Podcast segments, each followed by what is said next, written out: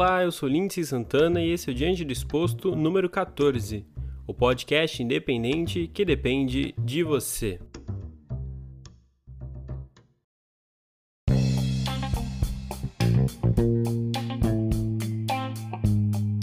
Seja muito bem-vindo e bem-vinda a mais um episódio do nosso compromisso semanal. Hoje, no Diante do Exposto, teremos duas presenças especiais. Falaremos sobre o novo coronavírus nas aldeias indígenas, como que estão se protegendo e muito mais. Não se esquece que toda segunda-feira sai episódio novo para você ouvir enquanto vai para o trabalho, escova os dentes ou arruma a casa. Deixa eu te contar uma novidade. O nosso programa vem crescendo e tomando visibilidade por causa disso, estamos buscando uma marca para patrocinar o nosso podcast e nos ajudar a continuar criando esse conteúdo de qualidade. Se o ano já foi quente até agora, imagina daqui para frente. Teremos eleições no meio do próximo semestre e muita novidade que vem por aí. Então, se você conhece ou trabalha em alguma marca que tem aquela vontade de atingir os melhores ouvintes, ou você sabe que a parceria com essa marca seria aquele match perfeito, manda um e-mail para o diantedisposto.pod@gmail.com. Ah, e não esquece, se você gostar desse episódio, compartilhe nas suas redes sociais e marca a gente que é arroba Diante Disposto em qualquer rede social. Bora começar o assunto de hoje.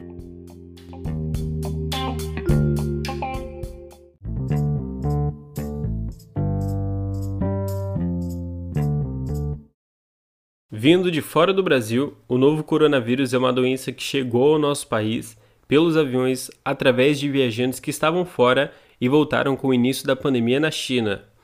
O primeiro caso no Brasil foi confirmado pelo Ministério da Saúde no dia 26 de fevereiro, mas existe a possibilidade da doença ter chego ainda antes, quando 34 brasileiros vindos de Wuhan foram repatriados de 26 de fevereiro, a data de confirmação do primeiro caso no Brasil, demorou menos de 30 dias para ser confirmado o primeiro caso dentro de uma aldeia indígena. No dia 25 de março, no município amazonense Santo Antônio do Içá, registrou-se o primeiro caso de um índio que foi infectado pelo novo coronavírus. A divulgação foi feita pela Fundação de Vigilância em Saúde do Amazonas e confirmado pelo Ministério da Saúde. A pandemia da Covid-19 é uma nova ameaça para os povos indígenas que já muito afetados pelo desmatamento que não para de aumentar desde a chegada ao poder do presidente Jair Bolsonaro.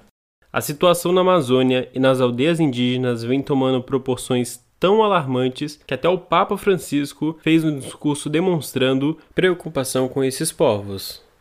O Papa Francisco manifestou hoje preocupação com os povos indígenas da Amazônia que sofrem com a Covid-19. O alerta de Francisco vem no dia em que a pandemia ultrapassou uma marca assustadora. Saímos melhores ou piores. Temos que ter a coragem de mudar e de ser melhores, disse ele. Abbiamo il coraggio di cambiare, di essere migliori.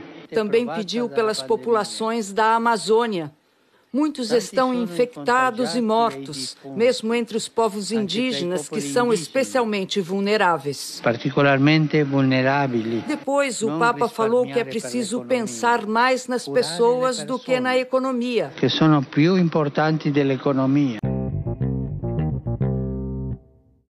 Desde o primeiro registro dentro de uma aldeia indígena, o número vem crescendo vertiginosamente. Segundo dados levantados pela Articulação dos Povos Indígenas do Brasil, a PIB, o povo Cocama, onde o primeiro caso foi registrado, é a população com maior índice de contaminação. No momento que esse episódio está sendo gravado, os números de casos confirmados dentro da população indígena ultrapassam a marca de 17 mil, sendo em mais de 130 povos diferentes e totalizam mais de 540 mortes. Ajove, Ajove, Ajove.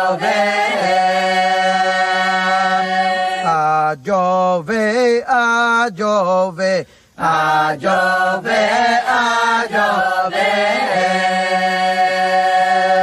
Ore dama, ore dama, ore dama, re dama, ore dama. Ore dama, ore dama, ore dama, Hoje nós temos dois integrantes na nossa mesa. Um vocês já conhecem, que é o Vinícius Curti. Ele participou do nosso quinto episódio, que é o Indicações de Filme para Quarentena.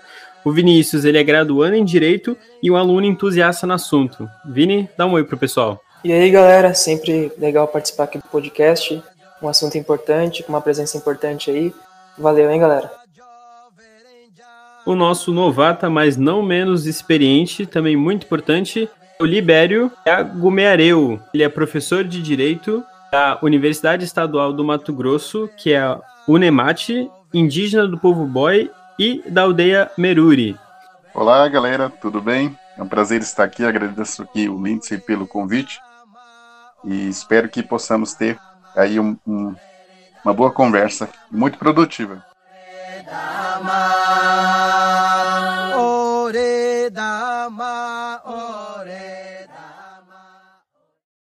Primeira pergunta de hoje, eu começo com você, Libério. É, enquanto a gente estava conversando antes mesmo, fora daqui do nosso bate-papo, é, você me disse que não vive na aldeia, né? Mas ainda tem contato com ela. Você consegue descrever para a gente como que era a vida na sua aldeia antes da pandemia e agora? Então, é, eu vivi na minha aldeia até os 14 anos e depois eu saí, não sei o que deu na cabeça, mas eu tentei é, ser religioso aí pelos padres salesianos. Depois retornei, depois é, me interessei pelo direito e saí da aldeia novamente com contato. Meus familiares são de lá, meus pais, meus pais, meus irmãos. E é interessante é, observar. Também eu sempre, quase sempre estou indo lá. Agora nessa pandemia que eu fui, depois da pandemia, mas a, a alegria de uma aldeia, né? a, a todo momento tendo um contato, uma aldeia de 400 habitantes, é, com crianças é, no pátio, né, brincando, contato um com o outro, pessoas também sempre do lado uma das outras, com contato, é, absorvemos a, a, a, cultura do não índio também, né, como o futebol, que é muito presente no povo, questão cultural também, que é comunitária, uma vivência muito forte é, também que é existente, que esses dias me mandaram uma pouco antes da pandemia é, de uma pesca nossa é, no grupo do WhatsApp indígena nosso do, da minha aldeia, lamentando, né, pelo fato de não poder estar fazendo, né. Então, e hoje observando, porque a pandemia chegou é, de forma muito impactante na minha aldeia, uma aldeia de 400, como mencionei, 400 habitantes, é, no último levantamento, que foi dia 13, eh, tivemos aí eh, um, um, total de, de 100 pessoas eh, com o Covid. Faleceu na minha aldeia, então, somando três pessoas. Tem um impacto muito grande, tanto cultural também em relação a esse, essas mortes, que questão da educação indígena é uma metodologia diferenciada, a transmissão do conhecimento uh, é diferente do não indígena, e para nós os anciões são a fonte né, de conhecimento e é uma perda muito grande. São três anciões que faleceram, dois deles é, que estavam num ataque à aldeia na época da demarcação, na década de 70, faleceram. É, são figuras muito fortes e que a gente acabou perdendo. Né? E isso tudo, é, você vê meu irmão me mandando um vídeo, a aldeia parada, sem ninguém, todos em casa, é retirado, não podendo ter o contato, cada família em sua casa, não saindo, as crianças não brincando, é, parece uma cidade morta. É, é, uma fase que a gente vai superar, né? Esse é um impacto muito forte na, na nossa aldeia. Continuando ainda mais ou menos nesse assunto, eu queria saber se você, com, com seus contatos, mesmo na sua aldeia ou em outras, você sabe de algum suporte que está havendo por parte do poder público Tipo, eles estão demonstrando alguma preocupação, fa fazendo algum movimento? Então, estava numa live anterior, inclusive estava o Vinícius e um professor convidado também, o Nemate, o professor Antônio Hermano, é, que o é, discussão ter até da, da ausência né, do poder um servidor da FUNAI veio é, me pedindo o direito à resposta por dizer que eu me equivoquei na fala, né? E eu comentei com, com a pessoa, eu disse que tinha procurado tanto a saúde o coordenador de saúde de Cuiabá, procurei a coordenação da FUNAI também, buscando ações, né, para essa live, para expor, né, sendo que é, tive o retorno para marcarmos e conversarmos. Depois eu mandei um monte de mensagem, insisti para buscar essas informações e é, foi só um off, não teve resposta. E eu disse a eles que quisesse mostrar as ações, que fizesse uma live que mostrasse as, as ações dele. Mas que todas as ações que ela propôs, que ela me mostrou, é, quem de, deveria sentir, que é a base e as aldeias, não estão sentindo. E, é, eu havia questionado vários outros e outros povos que eu tenho contato, disseram a mesma coisa, essa ausência e uma falta de uma política mesmo nacional de combate é, ao, ao, Covid. Temos algumas medidas bem localizadas de cada de SEI, né, que são os direitos aí sanitário especial indígena, aqui no Mato Grosso tem cinco, e cada um é, tentando de alguma forma é, lidar com, com esse problema, sendo que poderíamos ter é, uma política mesmo nacional de combate para os povos e o poder público tanto nessa ausência e passa é, pela discussão aqui do Ricardo Salles quando ele fala de passar a boiada tentaram ainda o poder público tentou de alguma forma passar a boiada nessa em plena pandemia é, nos povos indígenas tanto que governo do estado quanto ah, de forma nacional. Estamos acompanhando aí a questão de, de garimpo em terra, de grilagem em terra, de projetos, é, instrução normativa da FUNAI a 09, que possibilita ainda a grilagem. Um projeto de lei que poderia é, é, dar o suporte para essa política de combate ao Covid. É, o presidente ele sancionou, mas com vetos que descaracteriza totalmente esse projeto de lei. Né? Então, tem uma dificuldade enorme ontem eu vi o Alexandre Garcia falando que o STF tirou né, a gerência da pandemia do Bolsonaro, sendo que a, a gerência é, é, do governo federal para os povos indígenas poderia acontecer e não está acontecendo, muito pelo contrário, dificultando.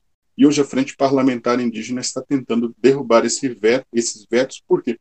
Porque no Congresso Nacional foi aprovado é, de forma é, que eu acho que foi dois ou três votos contrários, no Senado a mesma. É, e quando se passa pelo presidente, tem esses vetos aí. Estamos tentando derrubar esses vetos tá? para que possa aí realmente ter medidas concretas é, do poder público para que aconteça esses trabalhos. Trazendo para a FUNAI, é, que também é um poder um órgão federal que trabalha com os indígenas, eles haviam proibido a entrada né, em uma determinada, acho que foi, penso que tenha ocorrido no mês de abril, entre abril e maio, é, proibindo a entrada de, de, seus funcionários que trabalham indígenas em terras indígenas. Mas, é, de alguma forma, alguns funcionários é, que, que, vestem a causa mesmo, têm é, essa preocupação indígena, estavam desobedecendo de forma que a contribuir povos na, na, nas áreas e tentando auxiliar de alguma forma. As barreiras sanitárias foram ditas que a FUNAI estava fazendo não estavam acontecendo. São é, os indígenas mesmo, em cada, cada povo, fazendo as barreiras sanitárias, é, que nem eram barreiras sanitárias, eram apenas barreiras né? a barreira sanitária é diferente de uma barreira. Né? A barreira sanitária tem toda uma metodologia uh, de, de aparato em relação para ingresso em aldeias. Né? Recentemente, agora na minha aldeia, por ter um problema enorme, é, viabilizar uma barreira sanitária. Então, tiveram umas ações muito tímidas, é, ações mesmo é, de prevenção que era anteriormente chegado nas aldeias, é, não se teve. uh, hoje, depois que chegou e está é, contaminando muitos indígenas, estamos aí com um total de 14.793 é, já infectados, 501 mortes no Brasil é, desses indígenas, e aí estão buscando algumas medidas, mas ainda considero muito tímidas. É um ponto importante que, que o Libério falou. Inclusive, eu fico muito triste com, com tudo que ele falou de morte de povos de, do pessoal mais velho da, da aldeia dele, que transmite cultura e conhecimento, é que assim, na, por parte do governo, por exemplo, a questão da FUNAI, a FUNAI ela tenta explicar uma ação inexistente, né? E, e além desse, desses vetos do presidente de tentar passar boiada, como o ministro do Meio Ambiente falou, Ricardo Salles, assim, nós não vemos o poder executivo atuando com força. A última vez que o Ministério da Saúde pensou no, é, na saúde indígena na questão da pandemia foi com o Luiz Henrique Mandetta que ele criou apenas uma comissão para ver o que estava acontecendo. Então isso é muito sério. E no âmbito ainda legislativo, a gente viu uma MP, a 910 de 2019, que é a MP da grilagem, que é uma MP assim que depois se transformou em PL 2633, que é uma MP que vem para expropriar a terra indígena. Assim. E aí você vê tanto é, é, a agricultura tomando espaço, quanto o garimpo. Inclusive, o garimpo eu não tinha conhecimento, o Libério, na live, ele, ele falou que o garimpo está muito forte. Inclusive, é um ponto que ele poderia até falar para gente como que está sendo isso, né? Como é que, eh, se as terras, como é que estão, se estão sendo mesmo tomadas pelo, pelo, pelo esse poder econômico existente aqui no Brasil. Em relação ao garimpo, é algo interessante. É, salvo engano, é, é bem recente, uns dois ou três dias atrás, o, o Mourão agora está buscando aí é, uma política ambiental. Eu não sei de que forma estão buscando, porque eu confesso que eu, eu não. Ah, as medidas estão é, muito fracas em relação ao meio ambiente, mas ele, ele tem uma fala, ele faz uma fala da seguinte forma: tirar garimpos de terra indígena não é tão simples quanto tirar camelô de rua. Então, na fala dele, eu liguei com uma outra fala, que até assistindo outro dia na CNN o, o, o ex-diretor do INPE dizendo, o, o Ricardo Galvão, quando ele disse que teve uma conversa com, com o Ricardo Salles, Gonçalves, né, que ele fala que ele não, ele não poderia fazer é, um discurso anti, anticriminalização, né, é, da, da, questão ambiental, porque o presidente foi eleito com 100% do apoio de desmatadores e garimpeiros. Né? Então, não, isso soa com... como piada, né? Não, Libera. É, é Pelo assim, amor de eu, Deus, cara. É, é, impossível levar isso a sério. Eu, eu fiz essas ligações e eu fiquei, pelo amor de Deus, como que a gente consegue é, ter um governo é, que, que traz tudo isso e de forma muito escancarada? E esses garimpos, é, foi em abril quando os Yanomami, porque os Yanomami que estão sofrendo muito com isso no Amazonas, é, eles foram tentar é, fiscalizar, mataram dois Yanomami, acho, em, em, abril, final de abril, salvo engano, e mataram dois Yanomami no, nesse garimpo, e é muita gente, não, não tá, tá descontrolado essa situação lá, e e o problema de tudo isso, quando você vai analisar é, a fala tanto do Salles como do, do Mourão, é que não são é, a, o, os garimpeiros, né, é, que, que tem os garimpeiros que, que não tem todo um, um aparato, mas sim são empresas que estão investindo ali. Você vê maquinários é, que uma pessoa é, de forma individual, um garimpeiro de forma individual não, não conseguiria comprar. Então, são empresas que estão ali e, e, e que, que estão desmatando e como a gente bem sabe, tanto analisando a questão social brasileira, a gente sabe que é, é muito mais fácil o, o, pobre levar paulada do que é, uma pessoa é, que tem dinheiro, né? Então, a gente observando essa fala do Maurão, a gente analisa é muito mais fácil de tirar um camelô do que tirar empresas de terra indígena que estão fazendo garimpo ilegal, né? É, só, só, um, só um ponto. É, uma fala do, do, do Libério uma vez, é, assim, me chocou muito, porque ele, como como povo indígena, ele fala que a história brasileira é um genocídio, assim, do indígena, né? E eu fiquei muito chocado com a palavra do Libério, porque eu comecei a analisar e falei, poxa, faz muito sentido. E nessa pandemia, muitas desigualdades começaram a, assim, é, aparecer muito mais aos olhos de quem talvez não pensava tanto nisso. E também a questão indígena, né, Libério? acredito que, que é, os povos indígenas estão sofrendo muito, é, visto que é o maior número de mortes, eu digo porcentagem de mortes em comparação às grandes cidades, né, dos povos indígenas.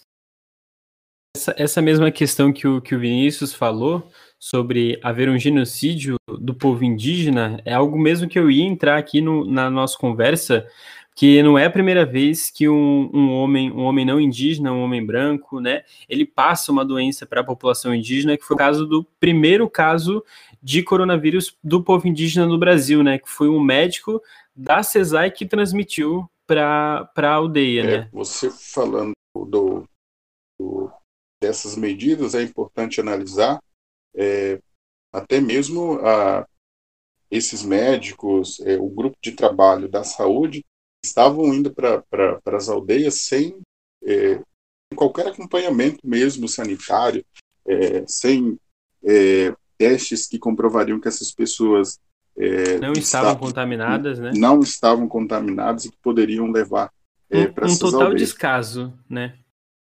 É um descaso muito grande e, e isso ele tem consequência. Você vê as porcentagens e tudo mais. É, é complicado a situação hoje. A gente está finalizando a nossa conversa, que infelizmente, como diz o ditado, que é bom dura pouco, né? Ontem eu e Libério a gente estava conversando e a gente estava trocando uma ideia e, e eu perguntei para ele sobre a questão do nome, né? Que eu tinha visto durante as minhas pesquisas para esse episódio. Eu, os indígenas normalmente têm um nome indígena e um nome é, não indígena, né? Acabou me falando algo muito interessante que me chocou, para ser sincero. Eu queria que você explicasse essa questão do nome, Libério, o é, específico do seu caso, né? Do seu estado, o que, que acontecia. Uh, tem, durante é, algum tempo, se teve uma, uma política de integração do indígena em que se acreditava que o indígena era selvagem, que ele, é, em algum momento, iria se tornar um cidadão brasileiro e etc. Antes disso, essa política de integração, uh, ele proibia que o indígena tivesse um, um nome de um nome indígena como o primeiro nome. Então, você era obrigado a ter o nome não indígena é, sempre, né? E o que o nosso povo é, pensou na época, quando se foi é, quando se ia registrar os filhos, era de colocar o nome não indígena. E como sobrenome o nome indígena, mas que dentro da aldeia você conhecesse pelo seu nome, né? Tanto que o meu nome, é, que, que é o sobrenome indígena, ele é, é o Iagomiareu, eu tenho meus irmãos que, que têm sobre é, o nome diferente, que, é, que vem como sobrenome, o, Aiga, o Aribo Cadideu. Meus irmãos têm. É diferente quando você vai analisar que seria o sobrenome. Foi uma forma da que o que o meu povo viu é, de conseguir ainda é, deixar o nome indígena é, registrado. Né? Uhum, mas hoje em dia já não existe mais essa política, né, de não poder o nome que você tinha comentado que seu filho mesmo tem o um nome indígena, né, como Isso. primeiro nome. Depois de um tempo, a política de integração ela foi deixada para trás e hoje os cartórios aceitam muito bem, até com forma de resistência mesmo, eu coloquei o primeiro nome do meu filho é, aliás, o meu filho tem um nome indígena, né? O Arugu, ele quis colocar como algo de o nome do meu filho indígena para mostrar que a gente é, precisa mudar tudo isso. Tanto meu povo também, que é conhecido como Bororo, na verdade, né? E sendo que o meu povo é, se autodenomina boi, né? mas a nível nacional são conhecidos como Bororo. Tem uma relação muito grande com Cuiabá, que até o Cuiabá tem, é o, o nome de origem é, do meu povo e etc, etc.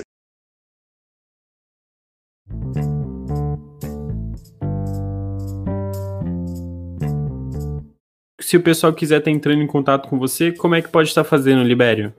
Bem, eu tenho é, tanto o Facebook, mas eu não utilizo muito, que é o Libério, o Iagomi Areu. E no Twitter, né, o, o Iagomi Areu. Tenho o Twitter. E pelo, pelo e-mail também, que eu utilizo bastante, que é o libério.boy.gmail. Vini, como é que o pessoal pode entrar em contato com você? Bom, pode ser lá no meu Instagram, underline Vinicius Curte, ou se vocês quiserem ver eu, eu bravo e xingando o governo, Me sigam lá no Twitter, arroba Vinicurte. muito obrigado pela participação de vocês dois aqui no nosso programa. Foi muito bom receber vocês. Obviamente que foi uma conversa realmente foi muito construtiva. Obrigado, Libério, por ter disponibilizado seu tempo. O Vini também, um amigo meu. Muito, muito obrigado por vocês dois.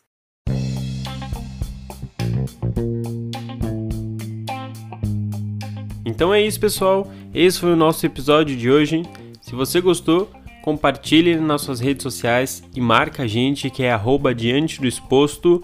Se você ainda não segue o nosso perfil aqui no seu agregador de podcast, clica no botão seguir ou no coraçãozinho que tem aqui do lado. No começo do episódio eu falei que a gente está buscando uma marca show de bola para patrocinar o nosso podcast, então se você conhece alguma, não esquece de mandar um e-mail para a gente, que é diante do exposto.pod@gmail.com. Eu sou Lindsay Santana e esse foi o Diante do Exposto número 14. Até semana que vem. Abraços!